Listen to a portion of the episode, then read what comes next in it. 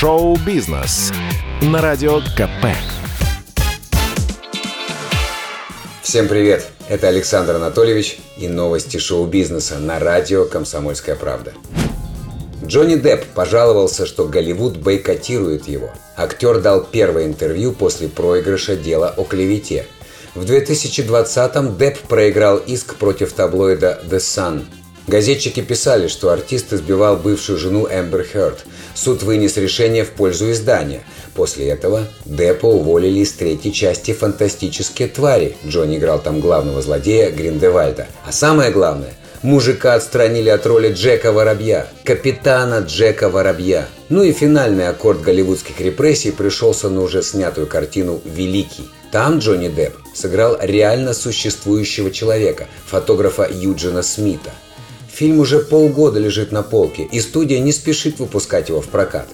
Собственно, этому факту и посвящена нынешняя отповедь артиста в прессе. «За что Голливуд бойкотирует меня?» – негодует Джонни Депп. «Неужели я единственный человек, актер, попавший в неприятную и запутанную ситуацию за последние несколько лет?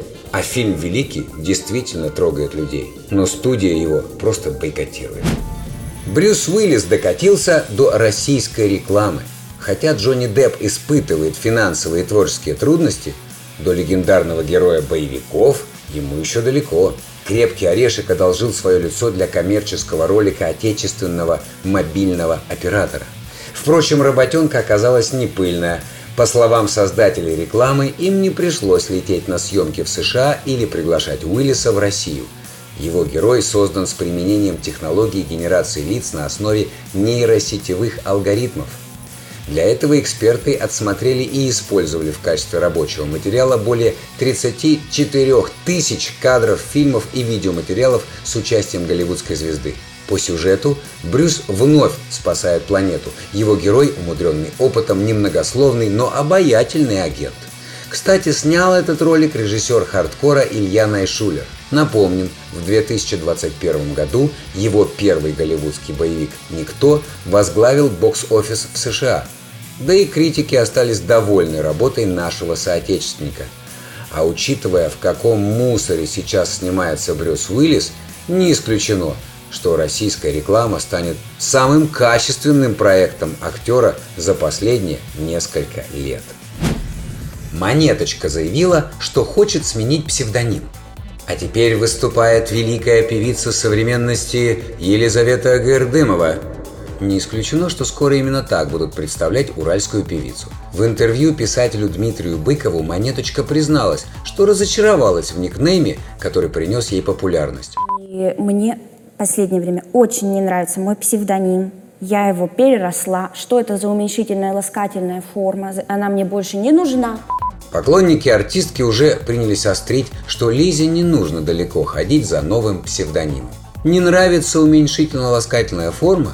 Проблема легко решается. Будешь просто монетой. Но пока Гордымова не определилась, как ей теперь называться, впрочем, всегда можно последовать примеру певца Принца и стать артисткой, ранее известной как Монеточка.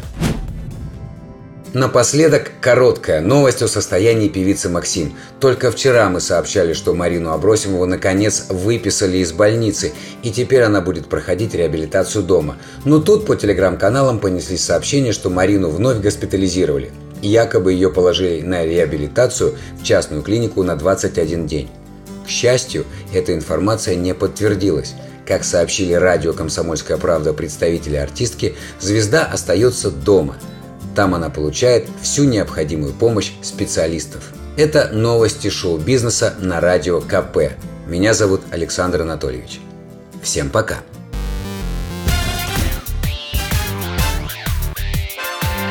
Шоу-бизнес на радио КП.